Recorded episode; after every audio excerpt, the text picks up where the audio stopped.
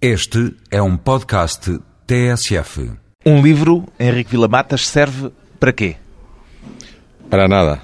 Pero de la misma forma que si no existiera Dios tendríamos que inventarlo, si no existiera la literatura, la vida sería mucho más complicada y difícil y penosa.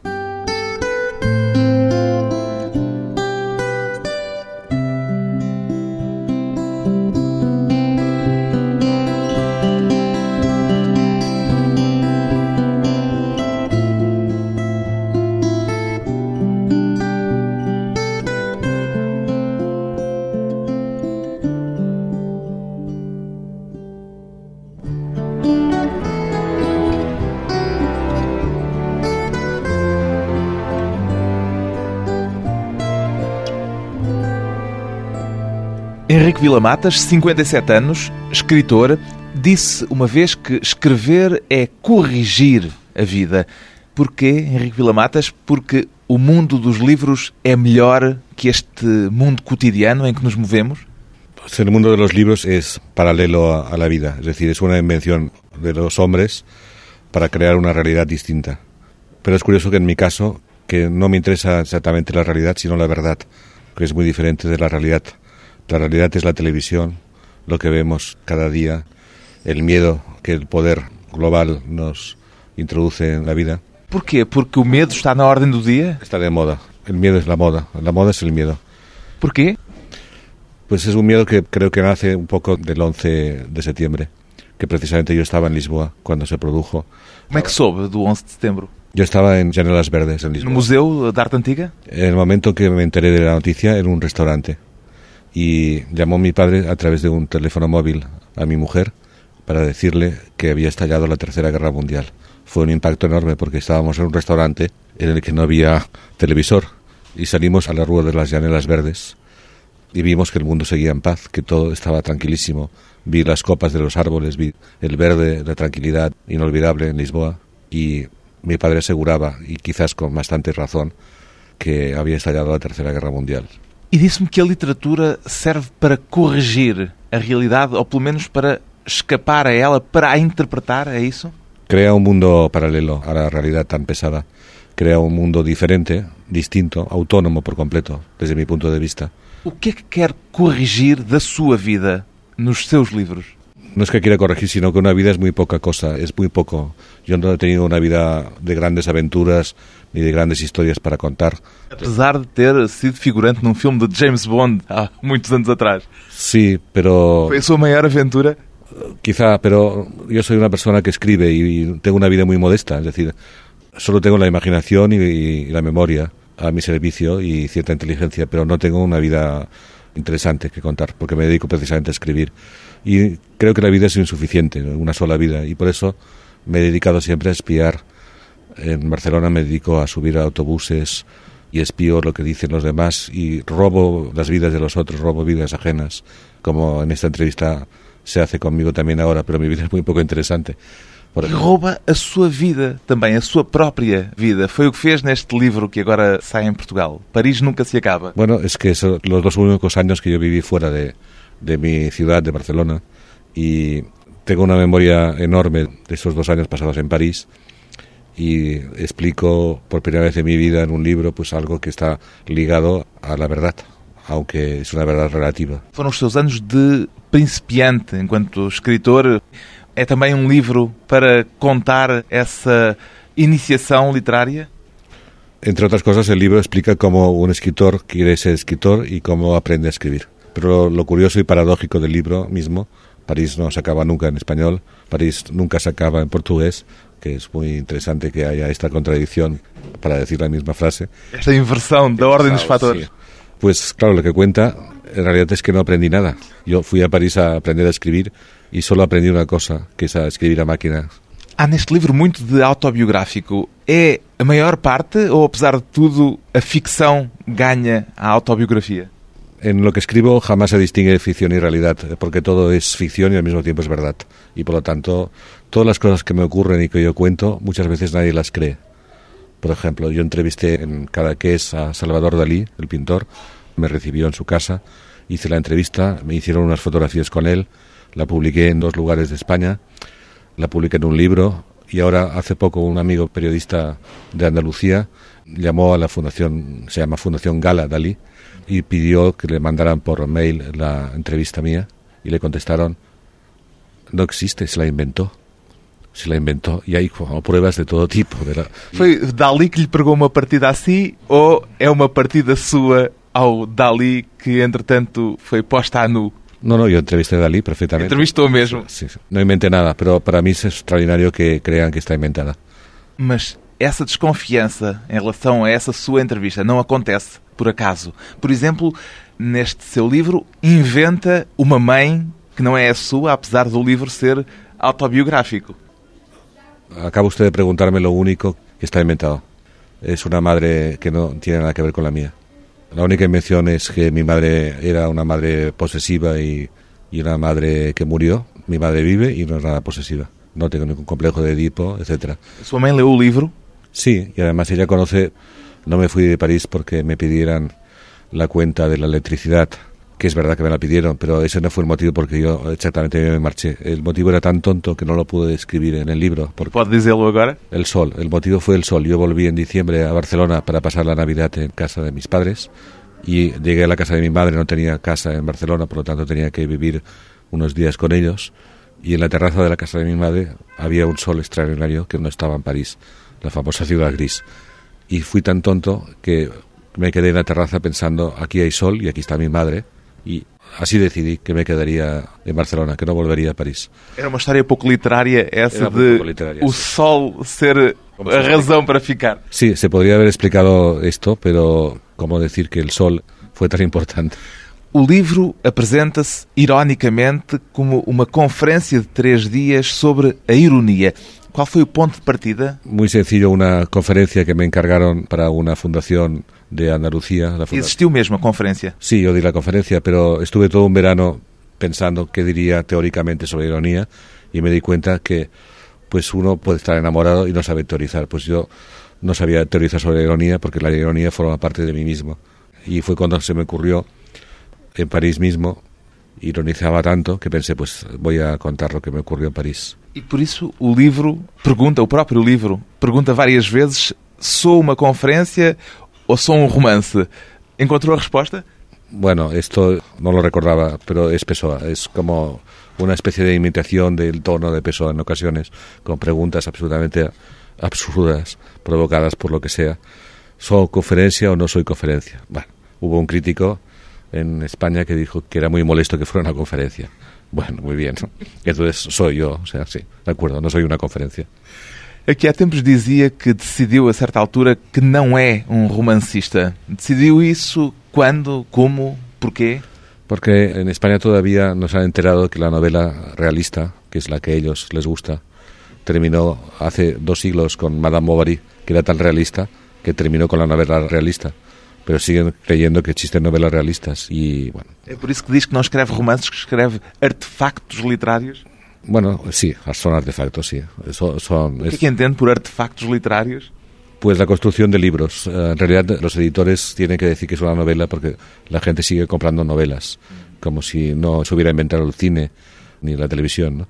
Pero la novela, naturalmente, terminó, como digo, con Madame Bovary. Por lo tanto, la novela ahora es cualquier cosa diferente a lo que era la novela. Algo de mestiço. Sí, pero no es que yo piense ahora voy a poner un poco de poesía, luego un poco de ensayo. No, simplemente sale como descubrí que no había algo más libre que escribir, la libertad total. Tudo é possível. Y por eso, claro, en lo que escribo arriesgo y hago lo que quiero y siempre contando con la complicidad de los lectores, que existe. Os seus gostos enquanto leitor são os mesmos que tem enquanto escritor? No, porque yo sé apreciar muchísimo lo que escriben otros que no tiene nada que ver con lo que hago yo. Y quizás lo que más detesto es alguien que haga lo que hago yo.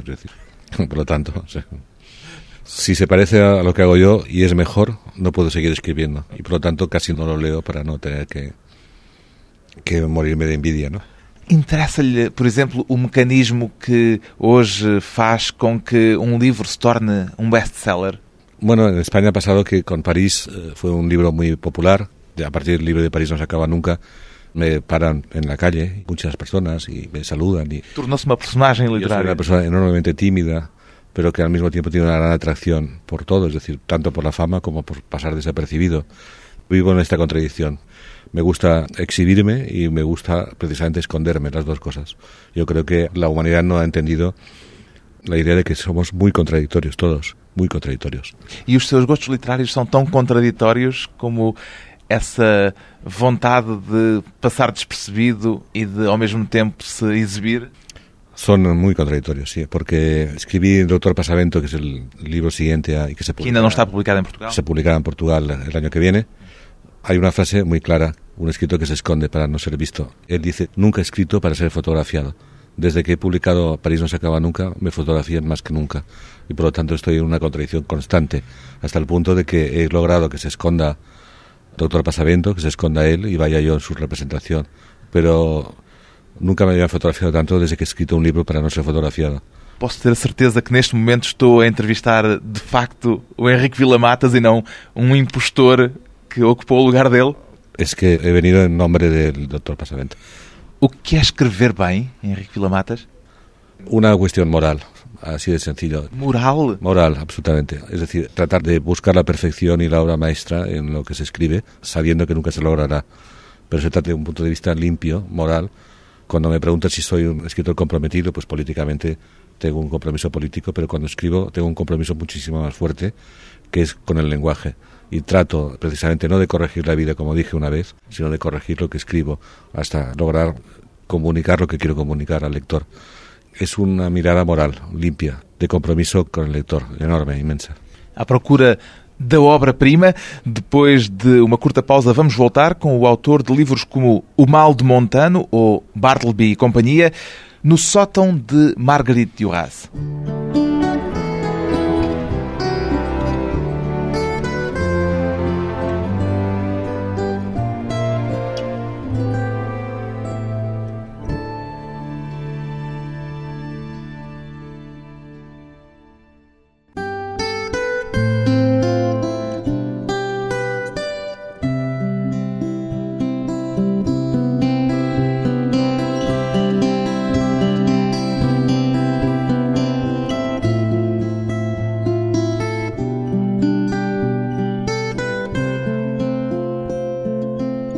De regresso à conversa com o escritor catalão Henrique Vila-Matas, que começou a carreira literária em Paris há mais de 30 anos, numas águas furtadas, como hóspede de Marguerite Duras. O que é que aprendeu com ela, com Marguerite Duras, Henrique Vila-Matas? Aprendí que un escritor no tiene por qué ser edificante. En español, edificante no sé si también. Sim, edificante no sentido de alguém que quer dar lições ao mundo. Sí, con todas sus contradicciones ella, con todos sus ataques de nervios, con su constante movimiento, interrogando y preguntando y discutiendo todo lo que decíamos todos los que éramos amigos suyos, ella mostraba que no era un personaje ejemplar. Y para mí siempre ha sido muy importante esto. E o Henrique Vila-Matas não quer ser também uma personagem exemplar. No, en absoluto, jamás, o sea, jamás. Por eso me dedico a escribir. No, para- Ela, Marguerite Duras, chegou a dar-lhe uma lista de tópicos com que devia preocupar-se ao escrever o seu primeiro romance. Serviu-lhe de alguma coisa essa lista? no, no me sirvió para nada, pero fue muy útil. Es decir, seguimos con las Mais uma contradição. Sí, seguimos con contradicciones, pero sí me orientó muchísimo saber que había que hacer aquello, precisamente para saber que había que hacer aquello, yo hice otras cosas. Igual que un lector, alguien que le interesan los libros, tiene que buscar los libros que le gustan por sí mismo.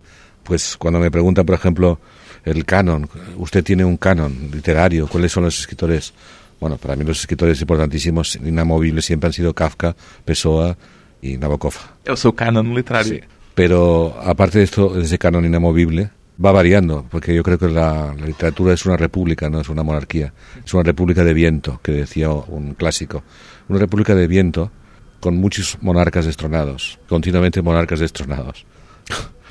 y bueno, Se hoje um jovem escritor lhe viesse pedir conselhos literários, uma lista como aquela que Duras lhe entregou, qual era o primeiro conselho dessa lista que lhe daria? que lea solo lo que no entienda. Así de sencillo. Que Só lea- se deve ler aquilo que não se entende? Exactamente, sí. Porque todo lo que yo he leído, que he entendido, me ha aburrido mucho porque ya lo sabía. y por lo tanto, Naturalmente, cuando me cuentan una historia de amor que es igual que Romeo y Julieta de Shakespeare, pues yo me aburro muchísimo porque las he vivido, las conozco, etcétera. Cuando veo algo que no entiendo, entonces ahí sí que me interesa muchísimo. Cuando yo releo a un autor que me puede entusiasmar, como puede ser Kafka o Pessoa, vuelvo a leerlo y sigo sin entender lo que dice porque acabo de entender algo distinto de cuando lo leí antes. Pero cuando leo autores que no quiero nombrar, no solo lo entendí, sino que me pareció aburridísimo. Não chega a ler esses romances ou lê a primeira página e deita fora? Como é que faz o processo de escolha? Bueno, pues efectivamente es una elección. Sí, sí, es ah, simplemente entro en un libro por cualquier lugar, leo. Si no me interesa, lo cierro. Porque no es obligación leer, jamás ha sido obligación leer. Me acuerdo de algo que dice Montaigne, el inventor del ensayo, el inventor del pensamiento moderno. Él decía, no hago nada sin alegría. Si uno lee y se aburre, tiene que cerrar inmediatamente el libro. Já uma vez confessou que começou por imitar, como escritor, o polaco Gombrowicz, de quem nunca tinha lido livro nenhum. O que é que imitava nele? La excentricidad. A excentricidade? Sí, la excentricidad significa estar fuera del discurso paterno. Yo me aburría muchísimo en casa porque solo podía hablar mi padre y estaba prohibido que habláramos los demás. Yo era como un hijo de Thomas Mann, ¿no? Que cuando escribía Thomas Mann impedía a los niños jugar, hacer ruido y tener un discurso propio. Acabaron suicidándose. En mi caso, pues decidí que tendría un discurso muy alejado del discurso del poder, del discurso paterno. E continua hoje ainda a ter essa atitude? Exactamente, porque sigo sin poder hablar en familia y por eso todo mi discurso es excéntrico. Excéntrico Como el de quer dizer à letra afastado do centro. fuera del centro de poder. Solo cuando me permiten decir algo lo aprovecho para decir mucho. Imitou mais alguém, além de Gombrowicz? Imité mucho en mi tercer libro, que está prohibido publicar republicarlo en España y en todas partes. Que se chama? Tiene un título ridículo, Al sur de los párpados. Das pálpebras, ao sul das pálpebras. Sí, es un título absurdo. Era porque yo estaba en, en Granada y había un libro que se llamaba Al sur de Granada, de Brennan. Había tomado muchas anfetaminas y no podía dormir, tenía los ojos abiertos. Y pensaba todo el rato en Al sur de Granada, porque estaba en Granada, y decidí titular mi libro Al sur de los párpados. Es el título más ridículo de la historia de la literatura mundial. Y bueno, pues está prohibidísimo que se publique. Es muy curioso porque dos años antes había escrito La asesina ilustrada, que es un libro inteligente. Y en cambio, dos años después, escribo un libro estúpido. Y eso demuestra que no hay, no hay una conexión cronológica, Não há progresso, no hay progreso. não há progresso na literatura. En la historia de la inteligencia no, para nada. Y uno puede estar pasando una buena época mental y otra pésima. Demuestra que no aprendemos jamás, nunca aprendemos. Disse-me que escreveu esse livro sob o efeito de anfetaminas. Aconteceu-lhe frequentemente já... Bueno, tomaba anfetaminas porque pensaba que me ayudarían a escribir, igual que estudiantes creen que les va a ayudar a estudiar. Pero lo único que me ocurría es que no podía cerrar los ojos.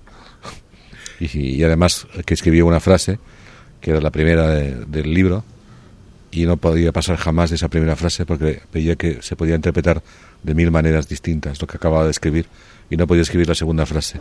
Pero eso era por motivos físicos, yo creo, es decir, o fisiológicos, es decir, no podía pasar de la primera frase porque la segunda ya no tenía conexión con la primera. Las anfetaminas me conducían a no escribir. Alguma vez algum tipo de alteração do estado de consciência foi útil em termos literários para si? Sí, lo cuento en París, no se acaba nunca. Me di cuenta de que una novia me quería matar. Y no es paranoia, era así. Porque yo le hice una pregunta muy concreta y ella me contestó invitándome a... a- Saltar da Torre Eiffel. Sí. Y eso no lo olvidaré jamás, porque una cosa es que no me quisiera, la otra es que me invitaba a probarlo. Mas o que lhe perguntava era se em termos literários alguma vez os paraísos artificiais o ajudaram a fazer melhor literatura. No, porque me divierte mucho la idea del paraíso que no existe, ¿no? Recuerdo que le pregunté precisamente a mi madre cuando ya descubrí que los Reyes Magos no eran los Reyes Magos, miles de cosas. A los cinco años lo descubrí. Y entonces me animé y le hice la pregunta clave a mi madre. ¿Existe el infierno, verdad? ¿O no? Y mi madre me dijo, el infierno existe. Me lo dijo desde el punto de vista católico, pero me di cuenta que el infierno estaba en ella misma, es decir, en el, la vida que llevaba que era infernal. Y por lo tanto, siempre he creído en el infierno porque creo en mi madre. Es lo único en lo que creo. Ainda acredita hoje no inferno. Creo en el infierno porque me lo dijo mi madre. Mi madre habla solo catalán, no sabe hablar castellano. Cuando las visitas hablan en castellano, las personas que vienen a verla le hablan en castellano, termina por hablar en catalán porque casi no sabe hablar castellano. Es una realidad catalana. Yo siempre escribo en castellano porque es el territorio mío de la ficción. Mi madre me dijo, siempre que hables con alguien, di siempre la verdad. Pero claro, me lo dijo en catalán. Y siempre que hablo en catalán digo la verdad. Cuando hablo en castellano o en español, siempre... Eh, Inventa. No, opero en el territorio de la ficción siempre, siempre. Solo hablo catalán para decir verdades. Há 30 e tal anos, a Marguerite Duras perguntou-lhe um dia se se identificava mais com Rambaud, o nómada, ou com Mallarmé, o sedentário. Na altura diz que se engasgou e não conseguiu responder. Hoje já tem resposta? Claro, porque eu tenho 57 anos, como ha dicho usted, e naturalmente a elección ha sido Mallarmé. evidentemente. pero, sedentario, tornó-se sedentário. Pero no paro de viajar, no paro de viajar mentalmente cuando escribo y viajando mucho por mi trabajo. Tornou-se mais próximo de Thomas Mann do que de Hemingway, por ejemplo. Bueno, yo prefiero a Hemingway. Es decir, siempre pienso que si tuviera que conocer a uno de los dos, siempre elegiría a Hemingway, sin duda. Porque me divertiría, me lo pasaría muy bien. Es evidente. Cuando Hemingway entra en París con los aliados y conquista el bar del Ritz, se encuentra con Malraux absolutamente al lado del poder, desfilando con su gente, y lo querían matar los que iban con Hemingway porque pensaron que era un verdadero gilipollas en español, un imbécil, o sea, un... Un parvallón, decimos en portugués. ¿Cómo se llama? Un parvallón. Exactamente, eso es lo que era Malraux. No se puede entender que Malraux sea izquierdista, jamás se puede entender salvo que se piense que tomó mucha cocaína. Que Malraux fuera izquierdista en los años 30, en la guerra de España, y que después fuera ministro de De Gaulle. Es incomprensible si no se explica por, ah, digamos, la degeneración del pensamiento. Portanto, nunca se imaginaría a sí propio ministro de cualquier cosa. Bueno, yo jamás he cerrado puertas a nada. Porque... ¿Podría ser ministro? No, no lo sería jamás. Igual que... Entonces fecha la puerta. La cierro por dignidad, por moral. Pero no cierro puertas a otras cosas. Como por ejemplo... Iba a decir una barbaridad ahora. Diga. No, pues mi suegra insiste mucho en que terminaré siendo candidato al premio Nobel.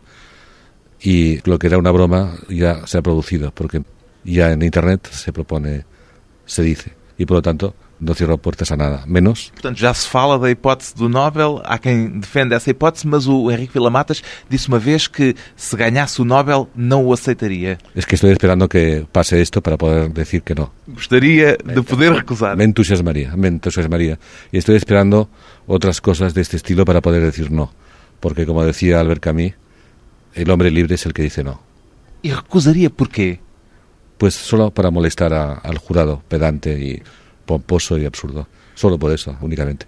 ¿No teme que soy arrogante? Una frase como esa. Bueno, es que soy muy orgulloso y vanidoso, defiendo siempre mi terreno. En este sentido, no hay jamás humildad en este aspecto, jamás. Ninguna. Recusava o prémio, mas aceitava o cheque? Pues depende del estado económico en el que me encuentre en ese momento. As palavras são perigosas. Pues claro, y por eso escribo, para no tener que hablar tanto. Sí, escribo para poder corregir lo que digo. Muchas porque elas cosas, son perigosas. Claro, son peligrosas porque muchas de las cosas que he dicho aquí seguramente las rectificaría, pero ya están dichas. y no hay vuelta de hoja que se dice en español. Não há nada a fazer. Depois de mais um breve intervalo, voltamos à conversa com Henrique Villamatas, a ironia e o desespero.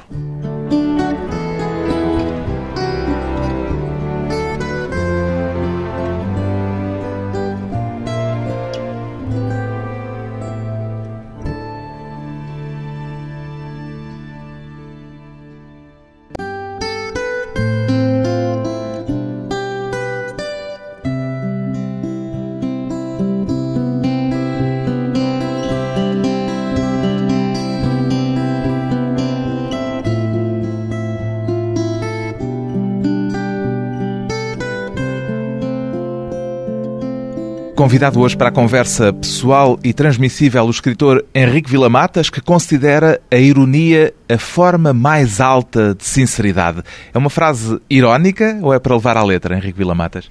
Es la frase que dijo un escritor francés y que yo... Ah, no es suya. No, no es mía. Robada. Sí, también robada, sí. Lo que pasa es que las frases que robo las cambio un poco. Y para los traductores siempre son muy complicadas estas frases porque, por ejemplo, van a la Biblioteca Nacional Francesa para buscar una frase de Paul Valéry, hacen cola, están cuatro horas, ingresan en la, al final encuentran la frase después de ver muchos libros y descubren que mitad de la frase es de Paul Valéry, la otra mitad es mía. Lo que hago es comentar lo que han escrito otros, modificarlo, llevarlo a mi terreno y cambiarlo. O sea que transformo los escritores en otras personas, outros escritores. Uma das coisas espantosas é a sua capacidade de citação permanente. Tem uma memória brutal ou inventa parte das citações que produz também? Invento la mitad solamente, exactamente la- el 50% son frases inventadas. Son frases que no me atrevo a, a decir que son mías porque pienso que igual son imbéciles. Pero si digo que lo ha dicho, por ejemplo, Nietzsche, Já toda a gente acha genial. genial, y es mía. Es un producto de la timidez, ¿no? de mi timidez propia, ¿no? que me lleva a, decir frases en nombre de otros para ver si- probarlas. Esta, a ironia, é a forma mais alta de sinceridade é de quem? Se me ocurrió a mí eh, en una cena en Barcelona y la, la dije y na- nadie, Então não é do francês, é sua mesmo. nadie me hizo caso cuando la dije, pero a mí me parece que es así, porque realmente muchas cosas que callamos solo lo podemos decir a través de la ironía. Entonces pensé que, que a veces la ironía es É uma forma de dizer coisas que seria difícil dizer de outra maneira. exactamente, sí. Os dicionários dizem que a ironia é uma figura de estilo por meio da qual se diz o contrário daquilo que se quer dar a entender. É esse o seu projeto literário? Para mí es natural la ironía, pero el título original de París no se acaba nunca, que es un título muy bonito. Era Ironia em Paris. La ironía en París. sí. Era un título magnífico porque lo imaginaba en inglés. Yo no sé inglés y por lo tanto no sé por qué lo imaginaba mucho más concentrado. The Irony in Paris, pero segurísimo que esto es una novela que tenía que escribir Scott Fitzgerald, no yo. Mas a ironia é natural em si? É trabalhada, procurada? Como é que lhe surge essa veia irónica? Siempre, esto lo he dicho y lo repito siempre, la ironía es natural en el hombre, porque forma parte de la inteligencia. Si no es natural, ¿qué es la ironía? Ahora bien, los talibanes, Não tem ironia por aí além? no, y bueno, la mitad de la población mundial no tiene la menor ironía, son literales, es decir, no conocen la literatura, creen que las cosas son literales, tal como les dicen, ¿no? La ironía impide, digamos, la violencia inmediata. Es una manera de... Evita o confronta. Sí, la confrontación tan natural en los españoles, por cierto, ¿no? que solo saben discutir insultándose. Por lo tanto, la ironía, evidentemente, la inventarán los ingleses, yo creo. Costuma dizer que não concebe uma literatura sem ironia, sem sentido de humor. De que é que gosta mais de se rir? Bueno, me gustaría mucho poder reírme en las bibliotecas. Una de las cosas más importantes de la literatura es que está conectada con cosas irrisorias. La literatura habla de cosas irrisorias. Un hombre como el Quijote que sale vestido con una palangana en la cabeza, que está loco.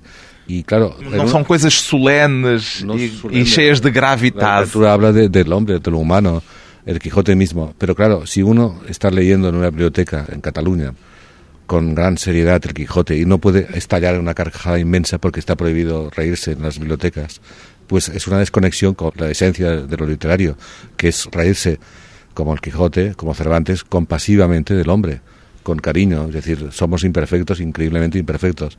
Y por lo tanto, si uno no puede estallar en una gran carcajada en una biblioteca, eh, al contrario, o sea, cualquier movimiento te indican que tienes que callar. Silêncio. Sí, y hay esta historia que me contaron en Estados Unidos hace poco de Bush, del presidente Bush, que entró en una biblioteca de Nueva York creyendo que era una hamburguesería y pidió una hamburguesa y una Coca-Cola. Está a inventar a história? No, no está inventada, me la contaron. Y le dijeron que bajara el tono porque era una biblioteca, que lo dijera más bajo. Y lo dijo en voz más baja y volvió a pedir una hamburguesa y una Coca-Cola en una biblioteca. Pues es un poco el resumen global de lo que pasa actualmente, ¿no? Pero al menos rieron en, la- en esa biblioteca por primera vez. Isto veio a propósito do humor. Bueno, Histórias como essa dão-lhe vontade de rir. Bueno, es que, digamos, si pienso en Bush, eh, naturalmente tengo que reír de la idiotez tan grandiosa, ¿no? Pero- Pergunto-lhe isto porque já disse que em tempos um dos seus projetos era morrer a rir. Ainda é um projeto seu? sí, siempre que me preguntan cómo me gustaría morir, sería riendo, claro, evidentemente. Cómo murió el padre de John Huston, no sé si usted sabe- conoce esta historia. O pai do John Huston morreu a rir? No, hace reír cómo murió, que es diferente. Sim, é totalmente diferente. Sí, porque estaba bastante agonizante y fue a visitarlo una antigua amiga que fue de Massachusetts, a donde se encontraba él, y no quiso recibirla. Le dijo a su mujer, dile que estoy muerto. Y entonces su mujer le dijo, si le digo que estás muerto, querrá verte muerto. Y dijo, pues entonces me haré el muerto. Y vino la mujer a mirarlo y se hizo pasar por muerto, y contuvo tanto la respiración Murió. que murió, murió de esto. Dá vontade de rir, de facto. Sí, por la- el familiar incómodo. Murió de un familiar incómodo, en este caso. Apesar do riso, um dos seus temas é o desespero. Há aqui contradição ou não? No, ninguna, porque los únicos temas que yo manejo son los grandes temas. No manejo temas triviales, sino no tiene interés para mí escribir. O desespero faz escrever melhor que a alegria? Sí, porque yo he escrito grandes textos míos, los mejores, yo creo, casi, siempre con bastante dolor de cabeza, con dificultad para escribir, incluso para pulsar la máquina de escribir. A veces la desesperación crea fantasmas inesperados y un poco el trabajo del escritor también es como el trabajo del espía, que busca en la realidad encontrar algo que sea distinto y por eso escribí Extraña Forma de Vida, que es un libro que sale del aeropuerto de Lisboa, porque me compro el disco de Amalia Rodríguez, no por Amalia Rodríguez, sino porque ella es muy guapa en la portada, está guapísima, y porque el título me parece un título que es mío, Extraña Forma de Vida, la extraña forma de vida que llevan los Do fado da Amália. Sí. Yo sé que es un tópico para Portugal, no lo es para... Hoje não é já um título que parece seu, é um título também seu. Bueno, hace muy poco, y esto no lo saben en, en Portugal, una entrevista para la televisión catalana, me pusieron el fado Extraña Forma de Vida y lograron que llorara, que es algo como impresionante. Hay un documento sobre esto, o sea, no invento nada. Lloré y contuve el llanto, pero se nota muchísimo que estoy a punto de llorar. Pues porque eh, me recordó quizás la época en la que yo escribí este libro, o por lo que fuera, o porque es verdad además que el fado hace llorar. Es decir, seguramente es así.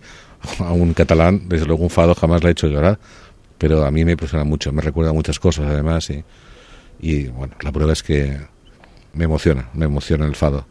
Quizás porque el fado dice la verdad. o sea, A verdade é uma palavra que Diz a verdade. diz muitas vezes, que usa muitas vezes, a verdade. Sí, el fado dice la verdad porque además fui con un amigo, para mí enorme, extraordinario, Manuel Herminio Monteiro, un grandísimo amigo que me mostró Portugal. Él amaba muchísimo el país. Y bueno, ya ve que estoy a punto de llorar ahora también en un instante. Pero él me mostró Portugal, es decir, él fue la persona que me enseñó a amar a este país. Y es- esto para mí es impresionante. Que relação é que tem com Portugal? Enormemente sentimental, o sea, a través de, de Sentimental. Alguien que como Herminio me muestra todo el país, me lleva de un lugar a otro, me explica lo que es el país, me explica las diferencias, etcétera, y bueno, para mí es inolvidable, inolvidable. Costuma dizer que escreve a partir de obsessões pessoais. Obsessões que procura, que encontra, como é que elas se desenvolvem? Son obsesiones, pero hablan de Portugal, en mi caso, depende de cómo te han tratado, es decir, cómo te tratan, para que un país te guste o no, cómo te quieren o si no te quieren. Entonces, yo he tenido la suerte en Portugal de encontrar a personas maravillosas que me han mostrado la cara mejor del país, ¿no? Qual é a sua maior ambição literária, Henrique Vilamatas? Dar un paso más allá, Em direção a quê? bueno, en dirección, unos dirían a la nada, otros dirían a, a atravesar la puerta en la que me explicarán quién soy yo y yo diré que no soy yo, el que me dicen y seguir andando por la carretera perdida, como en el mal de Montano, siempre por la carretera perdida, en Portugal o en otro lugar, porque para mí no hay fronteras. La escritura es una es una religión, sin duda. Sí, Uma religião? Sí, sustituye la presencia de Dios. O que é que faz de um livro uma obra-prima? Bueno, una obra maestra no la ha hecho nadie, evidentemente. Y el que la hiciera estaría muerto. Es decir, la perfección conduce a la muerte exacta. Somos imperfectos. Nadie es perfecto, se dice. Y si alguien consiguiera ser perfecto, estaría acabado. Sería el final. No podría escribir la obra siguiente. A impossível perfeição que se deseja a cada momento pelos caminhos perdidos de Henrique Vilamatas, conselhos literários de um escritor catalão que tem traduzidos para português a maior parte dos títulos que publicou. Agora sai mais um, Paris Nunca Se Acaba, edição Teorema.